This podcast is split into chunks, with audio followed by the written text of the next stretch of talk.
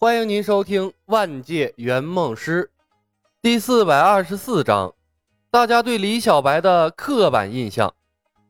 回程途中，借着一场篝火晚会，李牧帮着叶鹏捋顺了仙学院的组织架构，正式把院长的位置还给了他。叶鹏为院长，负责调度仙学院的一切事务，直辖精英团。院长之下，鬼王、曾书长、田不易、水月大师等人为副院长。负责负责青云系、鬼王宗系、合欢系、天音系、奇门遁甲系的招生统筹。次一级的陆雪琪、碧瑶、金瓶儿、曾叔叔等各派二代弟子担任重点教师工作，负责教授更高一级的道法。众多修为没那么高深的普通弟子则负责入门弟子的筛选，还有初级道法的传授。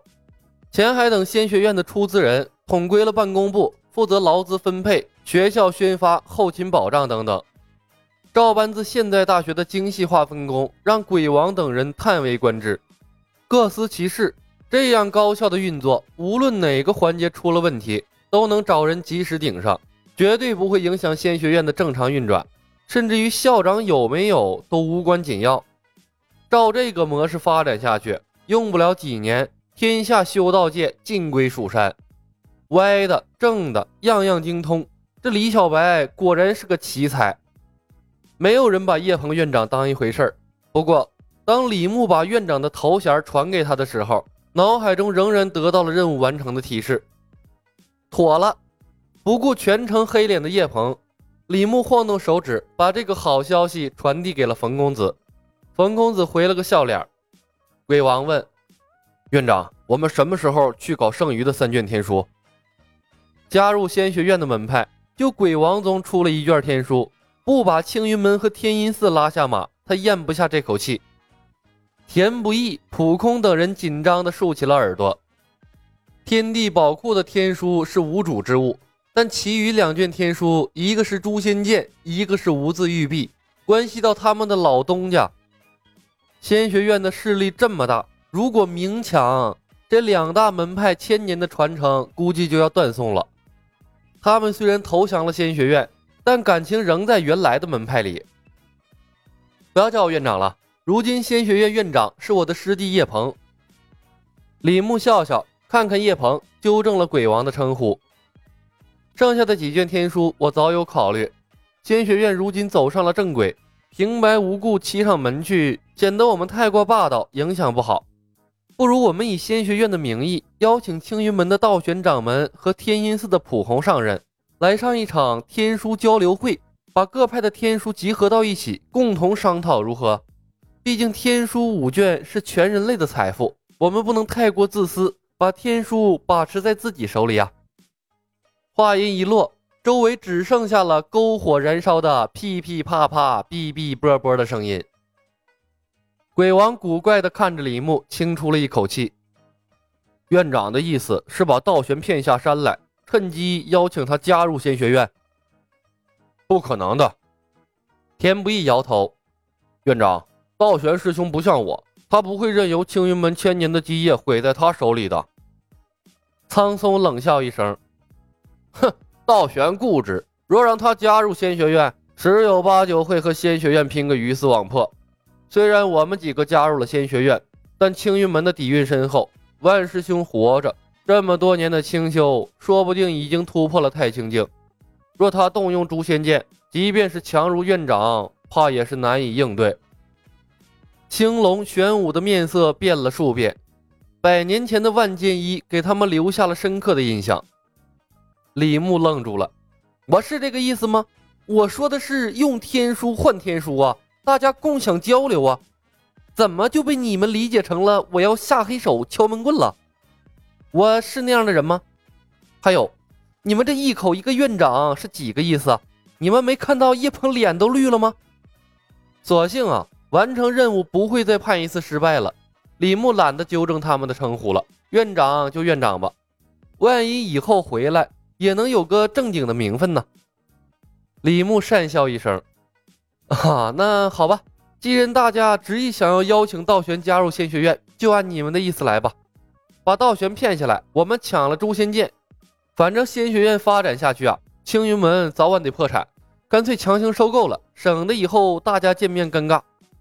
院长有把握对付诛仙剑？鬼王精神大振。不是还有你们吗？李牧笑道：“仙学院是大家的仙学院，又不是我自己的，我连天书都不练。”院长打算如何处置道玄师兄他们？田不易的脸色有些不好看。他们的性格固执，怕是打失忆了，留给你们编故事，又不是没干过。剑派的任务都完成了，李牧也懒得遮遮掩掩了，索性挑明了说。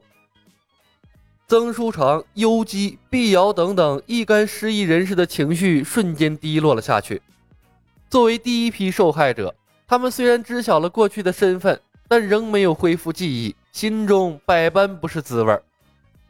小白师兄，我们的记忆还能恢复吗？碧瑶忍不住问。虽然他爹说法和李小白一样，记忆丢了是好事但他总感觉心里空落落的。曾书长等人的目光同时看向了李小白，眼神中饱含希冀和渴望。曾书长突然站了起来，向李牧深施一礼：“院长，我们已经和仙学院融为了一体，如果能给我们恢复记忆，大恩没齿难忘。”文秀、幽姬等所有丢失记忆的人都站了起来，向李小白行礼。普空等人面色古怪：“好吗？”仙学院的发家史果然离奇而且怪异，不走寻常路啊！曾师兄，有时候记忆不一定美好。李牧有些尴尬，不美好的记忆也是我过去的人生，总比缺失的好。曾书长道。李牧看向叶鹏，晃动手指给他发消息：“你是院长，你来做决定吧，可以卖个人情。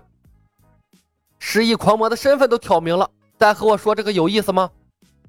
叶鹏没好气儿的回了一句，直起身来对众人说道：“头部再次遭受撞击，即会恢复记忆。”这么简单？众人诧异的看向李牧，李牧笑着点了点头。砰砰砰砰砰砰砰！刹那间，山坡上响起了一连串剧烈的撞击声，随后曾书长、幽姬、文秀等人俱都僵在了当场。脸上一阵红一阵白的，李小白，你就是个混蛋！恢复了记忆的碧瑶满脸通红，发出了一声歇斯底里的尖叫。他猛地向李牧扑了过来，我要杀了你！文秀等人还算能克制，但看李牧的眼神同样充满了赤果果的杀气。碧瑶，不要冲动！李牧转头看向了碧瑶，一个膀胱缩小术丢了过去。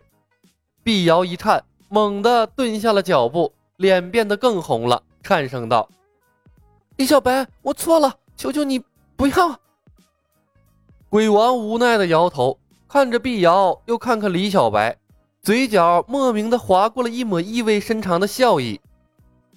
李牧笑问：“冷静了？”碧瑶深吸了一口气，眼泪在眼眶里晃动，点头道：“嗯，冷静了。”李牧笑笑，解除了技能。碧瑶的眼睛突的瞪大了，想到当初在树林后解决的那一炮，咬牙切齿的看着李牧，跺脚道：“李小白，你的法术果然能够解除，你你太欺负人了。”李牧笑看了他一眼，习惯了就好了。曾叔叔无奈的说道：“大师兄，你骗得我好苦。”曾书长默默的愣在原地，想起了被李小白两人折腾的凄惨过往，一句话也不想说。文秀苦叹了一声，轻轻拉住了他夫君的手，他摇了摇头，安慰道：“就这样吧，我们斗不过他的。新学院的生活挺好的，不是吗？”